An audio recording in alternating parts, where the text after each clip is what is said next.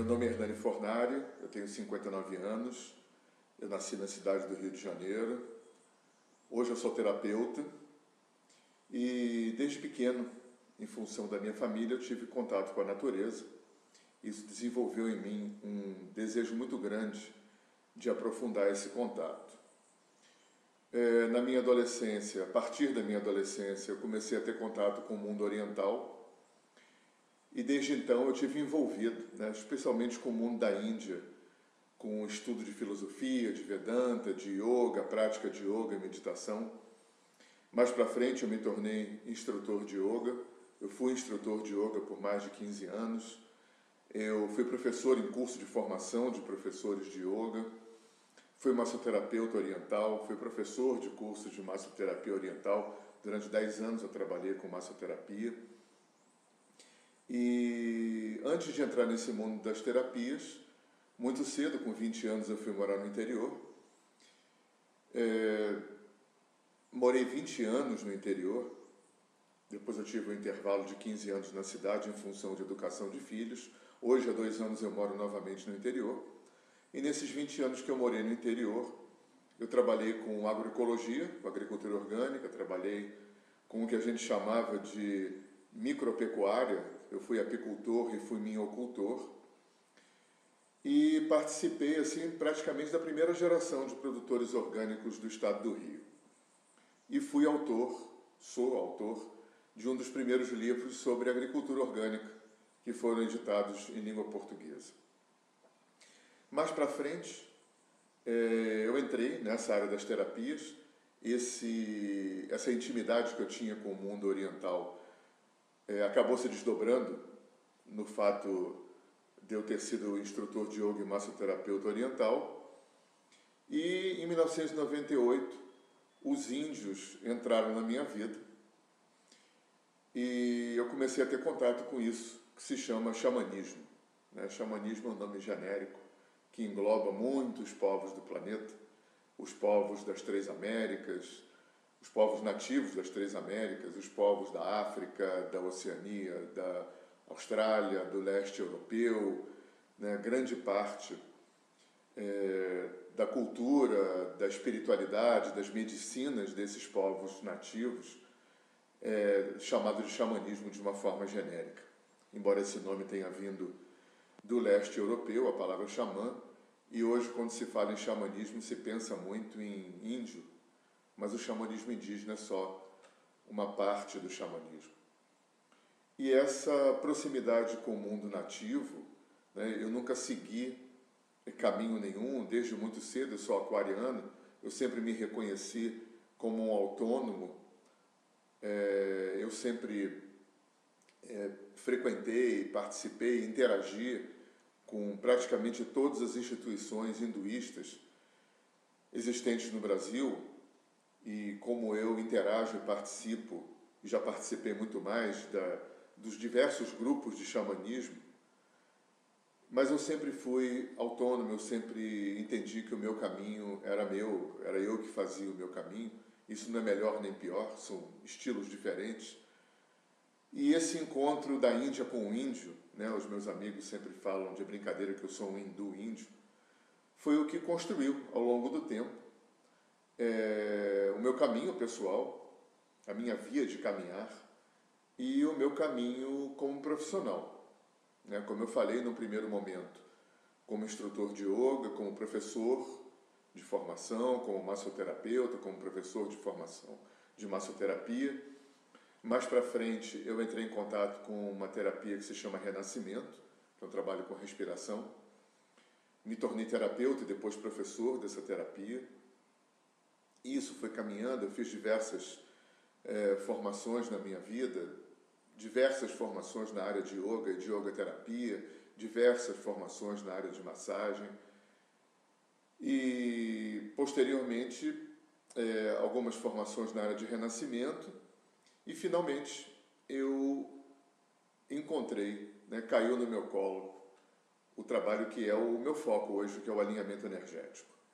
O alinhamento energético é uma terapia brasileira, uma terapia transpessoal, sensitiva, sistêmica, desenvolvida por um brasileiro, um agrônomo e farmacêutico, chamado Luiz Delgado Nascimento.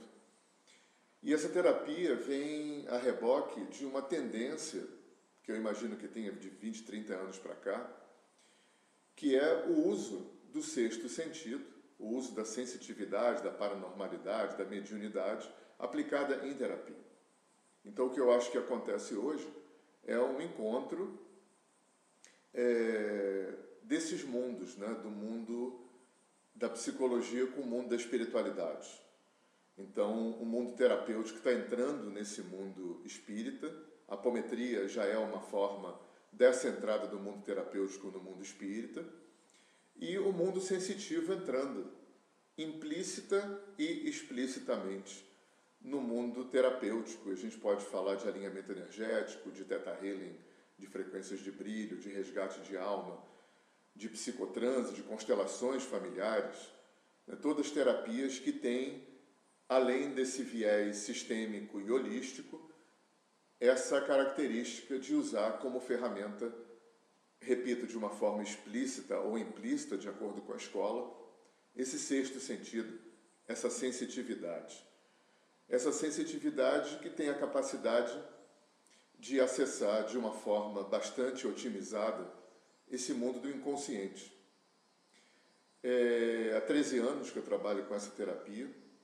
Eu aprendi essa terapia com uma terapeuta carioca chamada Mônica Oliveira, que recebeu do Aloysio Delgado Nascimento, desse criador, do canalizador dessa terapia, o bastão, né, quando ele faleceu, esse bastão ficou com ela, e com o ex-cunhado dela, o Carlos Henrique Alves Correia, que são hoje as locomotivas desse trabalho, as pessoas que são a referência, têm a precedência nesse trabalho no Brasil. É, com esse trabalho, eu venho atendendo em consultório, eu tenho aí por volta de umas 4, 5 mil horas de consultório, é, ministro cursos de formação, já formei alguns poucos milhares de alunos, e trabalhei cinco anos na Alemanha. E trabalho no Brasil em vários estados, é, semeando esse trabalho, que é um trabalho muito novo, é um trabalho que oficialmente ele começa através da Mônica Oliveira em 1998. A Mônica Oliveira é, pegou esse trabalho de uma forma bruta, vamos dizer assim, que foi canalizada pelo Aloísio e deu uma roupagem terapêutica, trouxe esse trabalho para um ambiente terapêutico. E a partir desse desenvolvimento, várias ramificações foram sendo criadas nesse trabalho.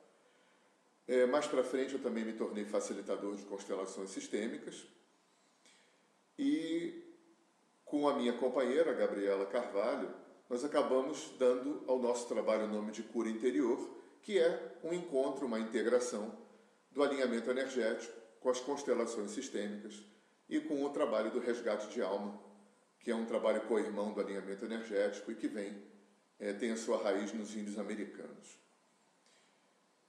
É, então, o que eu venho trazer é essa, esse viés que eu acho muito importante, que eu acabei de falar, é a utilização do sexto sentido, a utilização da sensitividade fora desse contexto religioso espiritual. Obviamente que tudo é espiritual. Né? Eu, como não pertenço a nada, eu costumo falar sempre que me perguntam qual é a minha religião, eu digo hoje que eu sou naturalista. Para mim tudo é natural, não tem mais sobrenatural, não tem mais essa divisão de espiritual, espiritual e mundano, de místico e não místico. Eu acho que tudo é natural. Eu acho que a humanidade, é, ao longo da sua história, quando não entendia quando as coisas, como as coisas funcionavam, atribuía a um ser sobrenatural. E hoje a gente pode entender, é, eu acho que também está tá havendo um encontro muito interessante da ciência com a chamada espiritualidade, com as religiões, através principalmente da física quântica. E é muito bonito quando você vê a física quântica é, trazendo nos seus conceitos, né, quando a física quântica fala de não localidade, de salto quântico, de efeito não local, é, é, de princípio da incerteza e uma série de conceitos, de alguma forma nada disso era desconhecido do mundo antigo. Os chineses, os índios, os indianos já conheciam, obviamente que dentro de outra nomenclatura, de outro paradigma, de outros, é, de outra compreensão, mas o mundo antigo já conhecia esses princípios, é, essa ideia de que o universo é holográfico, de que o universo é uma teia, é, a ideia do, do, holístico, do sistêmico, né, como, como a criação sendo um só ser, com uma só alma, uma só mente, absolutamente interligada, interrelacionada, é, com uma dinâmica holográfica, e nada disso era desconhecido do mundo antigo. É muito interessante também quando a gente pode observar que no início da psicologia, os primeiros gigantes que abriram esses portais, como o Dr. Freud, Dr. Jung, Dr. Reich, que na minha opinião é o grande tripé sobre o qual a psicologia se constrói, os conceitos que esses gigantes vieram trazer, como Freud falando da libido, falando é, da transferência, falando dos complexos, é, Jung falando dos arquétipos, do inconsciente coletivo, do self, Dr. Reich falando do orgon e trazendo esse conceito de como as emoções e o corpo, os músculos, né, são lados de uma mesma moeda, nada disso era desconhecido do mundo antigo. Então, é muito bonito como nós estamos vivendo um tempo que se é muito trágico no sentido ambiental, no sentido ético, relacional, mas de alguma forma a gente atingiu alguma maturidade a ponto do conhecimento estar tá todo aí disponível. Né? Praticamente não há mais secreto. E essa maturidade, ela, ela tem proporcionado né, a eclosão desses que eu chamo de gigantes. Eu acho que Freud, Jung e Reich, quando vêm retraduzir numa linguagem ocidental conceitos que já eram conhecidos no mundo antigo, quando a física quântica vem retraduzir numa linguagem científica conceitos que já eram conhecidos no mundo antigo. Quando Allan Kardec, na França, esse educador francês, mais ou menos na mesma época de Freud, vem trazer para o mundo ocidental conceitos que já eram conhecidos do mundo antigo, como a, a, a, a lei da causa e efeito, né, que os hindus chamam de lei do karma, a sobrevivência do espírito, a capacidade de se comunicar com esse mundo espiritual, a existência de um sexto sentido, que Kardec chamou de mediunidade, tudo isso fartamente conhecido no mundo antigo. Isso vem compor um quadro no Ocidente muito interessante.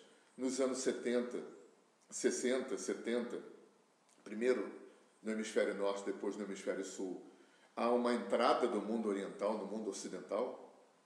Hoje faz parte da nossa vida cotidiana yoga, meditação, budismo, chakras, é, shiatsu, acupuntura, né? quem, quem nunca ouviu falar disso. E da mesma forma, um pouco depois, uma, duas décadas depois, né? nós estamos sofrendo a invasão também dessas culturas que nós chamamos genericamente de xamanismo. E é muito interessante isso tudo, porque isso tudo vem trazer duas coisas que eu acho muito importantes. É, em primeiro lugar, a abertura de novos pontos de vista em relação à vida, que é isso que modernamente em terapia a gente chama de holístico e sistêmico. Né? Nós não somos mais pecadores e culpados de nascença. Né? Não tem uma luta do bem contra o mal, não tem um Deus e um paraíso nos esperando, não tem culpados e vítimas, nós não somos culpados de nada. Né? Existe uma inteligência subjacente a todo o processo. Existe uma consciência que está presente em todos os reinos da natureza. Isso é xamanismo. Né? Quando você vai é, olhar no dicionário do Aurélio o significado de animismo, você vai encontrar como, como resposta, como significado, é, o fato de considerar que tudo é vivo e que tudo é, é, compartilha da mesma inteligência, da mesma alma, da mesma mente. Então, o que eu acho que o Oriente e o xamanismo vem trazer para o mundo ocidental, para essa nossa cultura greco-romana, capitalista, branca, é essa ideia animista que é o que provavelmente vai ressacralizar a existência, porque o que a gente recebeu da religião vigente é que o homem, Deus fez o homem em sua imagem e semelhança, o homem é top de linha da criação. Isso não é verdade. Tem seres muito mais evoluídos do que o ser humano aí no universo. E que a Terra é o tipo um shopping center que foi feito para o homem usar. E o homem, usuário, fez com que o planeta, a mim não surpreende que o planeta esteja no estado que está, porque se aqui não é sagrado, se aqui é um lugar pecaminoso, que convém sair logo, e é um lugar que foi feito para esse ser top de linha usar, foi exatamente isso que nós fizemos com esse planeta. Então, o que eu acho que a consciência planetária fez foi trazer para a superfície, de novo, né, trazer de volta é, para esse mundo ocidental moderno, né, informatizado, a ideia do animismo. Talvez seja isso que vá salvar o planeta, não é parar de cortar árvore, nem parar de poluir os rios. Talvez seja mudar o ponto de vista em relação à vida, ressacralizar, não de uma forma religiosa, né, mas de uma forma de uma, com uma compreensão sistêmica e holística. Eu faço parte do rio, o rio faz parte de mim, eu sou a floresta, a floresta sou eu, porque nós estamos absolutamente interligados, porque árvores são seres vivos conscientes, porque os minerais, os vegetais, os animais são seres vivos conscientes, onde essa consciência, essa inteligência se expressa de várias formas. Né? Consciência não é sinônimo de um cérebro cheio de neurônios, de um conhecimento que sai por uma boca humana. Por isso, é, a outra coisa que eu acho importante que o mundo oriental e que o mundo xamânico veio trazer existência, o resgate do sexto sentido. Né? E que Kardec foi o primeiro a fazer isso no Ocidente, só que Kardec resolveu especializar esse sexto sentido para abrir uma via de acesso muito otimizada, muito competente é, de comunicação com o mundo dos desencarnados. Só que esse sexto sentido tem muitas outras funções. E vou falar a seguir. Uma terceira coisa que eu acho que foi importante na entrada do Oriente e do xamanismo na nossa cultura é a existência da energia, que Dr. Reich chamou de Orgon, que os chineses chamam de Ti, de Ki, e os hindus chamam de Prana, e a instrumentalização dessa energia, que é o que a acupuntura faz, que é o que o yoga faz e o que modernamente a homeopatia também faz através do conhecimento de Hahnemann. O que o Hahnemann trouxe também não era desconhecido do mundo antigo. Ele veio retraduzir também um conhecimento, isso é muito fascinante, né? como a consciência planetária atualiza o conhecimento em prol da evolução de todo o planeta, do ser humano e de todo o planeta. Então, esse, eu queria focar nessa questão do sexto sentido, porque, na verdade, a, a função da nossa encarnação, nós estamos aqui na Terra, né? nós não somos culpados e pecadores de nascença, muito pelo contrário, eu acho que o Oriente vem trazer um outro tipo de informação, uma contra-informação, como quem diz para o filme, né? nós não somos culpados e pecadores de nascença, nós somos perfeitos. Nós nascemos perfeitos, não nos falta nada. O único mal do qual a gente padece é a ignorância de quem a gente é. E aí tem uma frase maravilhosa que eu li em algum lugar, né? eu não estou aqui na, na Terra, não encarnei aqui, para construir alguém que eu não sou. Isso é muito pesado. Eu estou aqui na Terra para desconstruir tudo que eu não sou. E tudo que eu não sou, em, em, secando aqui em, em miúdos, né, é um inconsciente cheio de memória. É um inconsciente, isso é muito importante, né? Dr. Freud veio trazer esse termo, esse conceito de consciente também não era desconhecido do mundo antigo. E isso é um grande desafio, um grande dificultador, vamos dizer assim, da nossa história. Porque que a maior parte de mim está é, vivendo hoje, aqui, agora, no presente, eu não participo conscientemente. Eu sou inconsciente da maior parte das coisas que acontecem no meu corpo.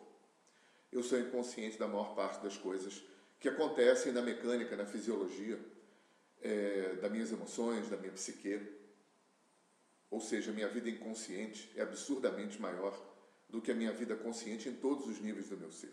Eu não sei porque o Criador fez assim, mas o fato é que é assim e há muitos milênios já se sabe que é assim. E nesse inconsciente fica a caixa preta. Nesse inconsciente fica a nossa caixa de Pandora, com todas as listas de pendência das questões que a gente não deu conta. Então, acho que tem um ponto aí que a gente tem que trazer também que é muito importante, já que a gente não acredita mais em culpados e vítimas, em Deus castiga, em luta do bem contra o mal, em Satanás, pelo menos em Satanás, assim como a igreja inventou. O que resta dentro desse conceito de uma criação de um universo holográfico e sistêmico, da onde eu sou absolutamente integrado, interagente e interdependente, é o conceito de cocriação. Esse Deus, né, é, seja lá como a gente concebe, antes de mais nada mora dentro de mim, mora dentro de tudo, absolutamente tudo, de todos os reinos da natureza, vegetais, minerais, animais e o homem, absolutamente tudo é consciente. E esse Deus dentro de mim, que me conhece melhor do que eu e que trabalha pela minha evolução e pela evolução de toda a criação, nesse grande movimento de expansão, dessa espiral evolutiva, ele sabe os exercícios, provas, testes que eu preciso passar para crescer.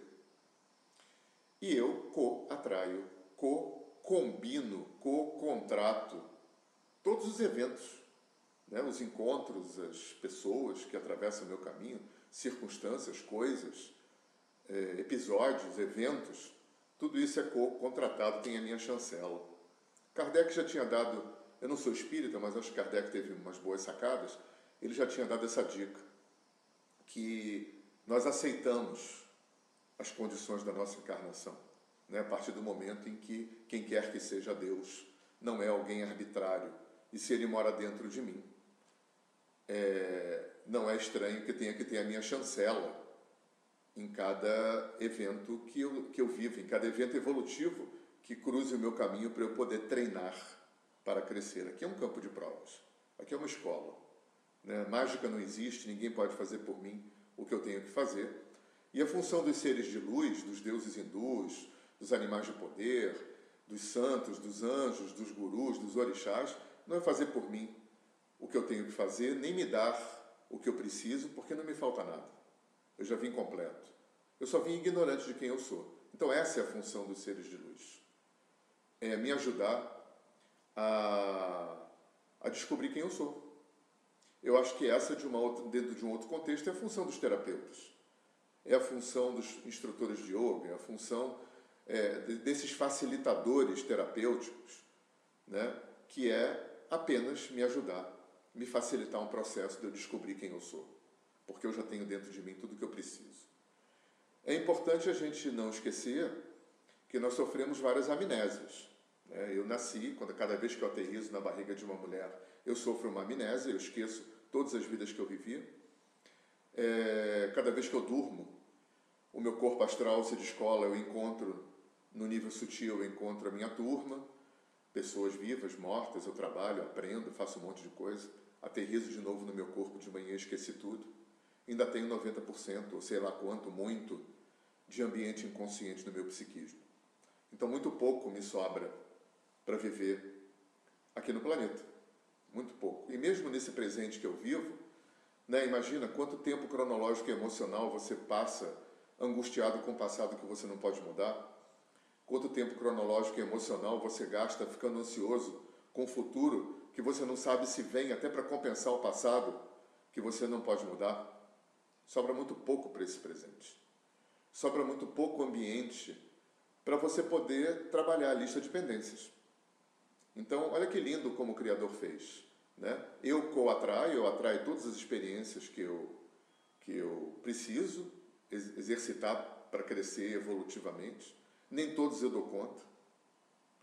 E o que eu não dou conta fica nessa caixa de pendência. Todas as coisas que eu vivi em vidas passadas que eu não dei conta, que eu atraí, mas não dei conta, né? que eu não consegui, ou não soube, ou não pude, ou não quis capitalizar evolutivamente, curar, equilibrar, integrar, é, pula para essa vida. Da mesma forma que tudo em cada geração de uma pessoa, da família de uma pessoa, da ancestralidade, que não é curado, que não é integrado, que não é capitalizado evolutivamente, pula para gerações subsequentes. Isso não tem necessariamente a ver com reencarnação. Nós trazemos material evolutivo de muitas origens. A gente traz material genético, a gente traz material kármico, né, é, das vidas passadas, a gente traz material das gerações passadas, dos ancestrais. a gente traz material dessa vida, né, do que aconteceu a partir da nossa concepção até hoje. E a gente traz conteúdos também da, do coletivo, do inconsciente coletivo, da mente coletiva. Então a gente agrega, a gente traz bagagem é, não resolvida, não curada, não integrada de muitas origens. E a maior parte disso, isso é que é o grande dificultador, fica nessa caixa de Pandora, nesse HD que fica nesse ambiente inconsciente. E a humanidade, sabendo disso, desde sempre, procurou criar tecnologias, metodologias, técnicas, é, para poder otimizar esse processo. Assim é yoga, Vedanta, Tantra, Ayurveda, medicina chinesa, xamanismo, né? E, e, e, terapia, e a psicologia foi assim, e, as centenas de, de linhas de psicologia que existem hoje, todas elas, em última instância, estão ligadas né, no fato de que aquilo que me faz sofrer, aquilo que me faz ignorante de quem eu sou, a maior parte disso mora num lugar que eu não participo, que eu não tenho acesso. Por isso existem os gurus no mundo oriental, por isso existem os xamãs, os pajés, por isso existem os terapeutas na nossa cultura. Então, é, o foco aqui do meu papo é que ferramenta maravilhosa é essa? Esse sexto sentido que há dois mil anos estava dormindo na nossa cultura porque simplesmente a religião vigente e a ciência, é, até pouco tempo, simplesmente ignorou esse sexto sentido, simplesmente sentou em cima. No máximo, no máximo, se chamou de intuição. Né? É o máximo que se chegou na nossa cultura cartesiana e mecanicista. E essa coisa de cartesiana é muito legal, que isso traz um equívoco maravilhoso. Né? Penso, logo existo. Não há nada mais equivocado. Né? Talvez sinto, logo existo, seja mais correto, porque eu sentia muito antes de pensar. Para pensar, eu precisei nascer, aprender a falar, porque pensar é linguagem. E na terceira semana de gestação, quando meu sistema nervoso central começou a se formar na barriga da minha mãe, eu já comecei a agregar informações, né? já comecei a aferir a existência pela via do sentir, porque sentir é corporal. A nossa mente racional faz ping-pong o tempo todo, raramente está no presente, né? ela fica nos jogando passado e futuro, passado e futuro o tempo todo. E o nosso corpo não. O sentir, emoções, sensibilidade, sensorialidade, está sempre no presente, o corpo está no presente. Sentir é a nossa referência para o presente isso é muito importante. Então, é, focando aqui, né, mais uma vez, né, enfatizando é, como foi interessante que, mais modernamente, depois que o Kardec trouxe essa informação do sexto sentido é, e desenvolveu essa, essa, essa tecnologia que ele chamou de espiritismo, e mais para frente, no Brasil se criou essa religião chamada Umbanda, dentro desse mesmo viés, utilizar esse sexto sentido, essa mediunidade, para fazer uma interação com o mundo aonde, pra, aonde a gente vai depois que morre. E isso é feito por eles com muita propriedade, então a limpeza dos obsessores, é, o acesso às vidas passadas, tudo isso é feito com muita propriedade nessas, nessas duas vertentes de conhecimento, o kardecismo e a Umbanda. Só que, é, de um ponto para frente, começou a se perceber, e isso começou a se perceber já dentro do mundo ocidental, por exemplo, o Dr. Eliezer Mendes, que era um psiquiatra baiano que desenvolveu um trabalho chamado Psicotranse, o próprio Aloísio Delgado Nascimento, que criou o alinhamento energético, e muitas outras linhas foram percebendo que, que obsessores, vidas passadas, tudo isso eram efeitos efeitos de causas que residem no inconsciente humano, no psiquismo humano. É a lista de pendências.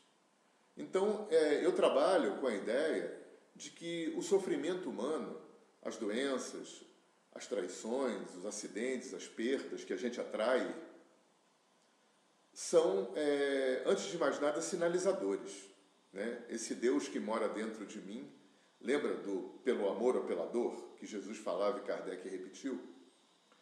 Então, como essa lista de pendência mora num lugar que eu não acesso, esse Deus, essa consciência, dentro e fora de mim, fica é, é, arrumando estratégias para me sinalizar que tem uma lista de pendências dentro de mim. Tem questões que eu não curei, tem questões que eu não integrei, que eu não, é, melhorei, que eu não evoluí.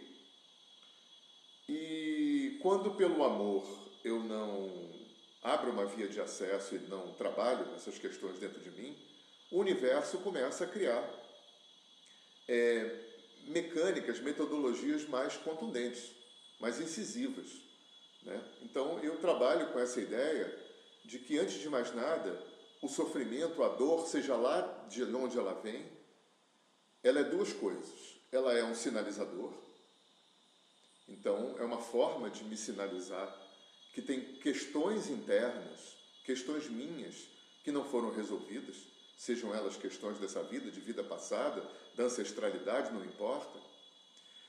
E a virulência da minha dor, o tamanho da minha dor, a duração da minha dor, a recorrência dos eventos difíceis e dolorosos, acidentes, perdas, traições, seja lá o que for, né, está é, tá diretamente proporcional à minha resistência em olhar para o que eu tenho que olhar. Quanto mais eu resisto, quanto mais eu crio é, resistência e controle é, em, em relação àquilo que eu tenho que olhar e trabalhar, maior e mais longa é o meu sofrimento. É maior e, e mais longa é a duração das recorrências, das coisas difíceis que eu passo. E é muito importante olhar para esse para isso dessa forma, senão a gente vai ter que voltar a considerar que Deus castiga, que Deus é arbitrário, que tem um Satanás, que tem briga do bem contra o mal, que nós somos realmente pecadores e culpados de nascença, que existem culpados e vítimas, e eu honestamente não acredito em mais nada disso. E muita gente, muitas linhas de religiões, de filosofias, de psicologias não acreditam mais nada disso. Eu sou co-criador do meu caminho. O meu externo, o meu entorno, a qualidade de vida com a qual eu vivo é construída por mim. A qualidade de vida com a qual eu vivo, a qualidade da realidade que eu vivo, é diretamente proporcional, é uma amostragem da qualidade que eu vivo dentro de mim. Eu produzo a realidade que eu vivo até para mostrar de fora como um sinalizador. Olha como o Criador é inteligente. Né? Eu tenho uma, uma lista de pendências dentro de mim, a maior parte dessa lista de pendências fica numa dimensão inconsciente. O, a inteligência universal é, cria o, o, os eventos sinalizadores para mim, na forma é, sincronicamente, ressonantemente, essas duas palavras hoje são muito importantes, sincronicidade e ressonância. São para mim, isso são dois braços da lei do karma, da lei de causa e efeito, que é a lei que opera, que gerencia a inteligência e a consciência universal. Então, através da sincronicidade e da ressonância, né, existe uma similaridade energética, vibratória, do meu externo com o meu interno. A qualidade, repito, a qualidade de vida, a qualidade emocional, a qualidade vibratória, energética com a qual eu construo a minha vida, né, que se plasma no meu entorno, ela é, é diretamente proporcional à qualidade que eu vivo dentro de mim. Como eu vivo dentro de mim é como eu vivo fora de mim. Só que na nossa cultura a gente continua caindo na, no equívoco de tentar mudar dentro mudando fora. Isso nunca vai funcionar. Na medida em que o fora é um sinalizador do dentro. Então, para mudar fora, eu tenho que mudar dentro, porque o fora é construído por mim. A gente não pode esquecer que tem uma palavra muito importante na existência que é relatividade. Dr. Einstein trouxe esse termo. Tudo é relativo. Né? A única coisa que é absoluta na existência é a consciência. O resto é relativo, o resto é passageiro. Impermanência é uma palavra absolutamente importante nas culturas antigas e a gente continua fingindo que nada vai passar. Porque, na verdade, a gente é, não quer sofrer. Freud já tinha trazido isso, né? A gente tem duas pulsões que são muito fortes, que é a evitação da dor e a busca do prazer. E nós ficamos desesperadamente, né? Usando todas as nossas forças para para que aquilo que nos dá prazer não passe, né? Buda já tinha sido muito esperto nesse sentido. A gente sofre quando a gente não tem e sofre quando a gente não tem porque tem medo de perder. Então, voltando, né, aquela questão que me parece muito nuclear nesse sentido, então como é que eu passo a sofrer é, como é que eu deixo de sofrer mais rápido? Como é que eu é, equaciono de uma forma mais rápida essas minhas questões internas? Usando esse sexto sentido, aprendendo a utilizar esse sexto sentido de uma forma otimizada, de uma forma terapêutica.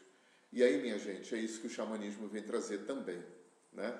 Não só um resgate do amor pela natureza, não só um resgate do sagrado pela vida, não só uma instrumentalização da energia, mas uma utilização desse sexto sentido para abrir uma via otimizada de acesso para, o sexto, para, para esse mundo inconsciente, para poder operacionalizar esse material que tem lá de uma forma mais rápida.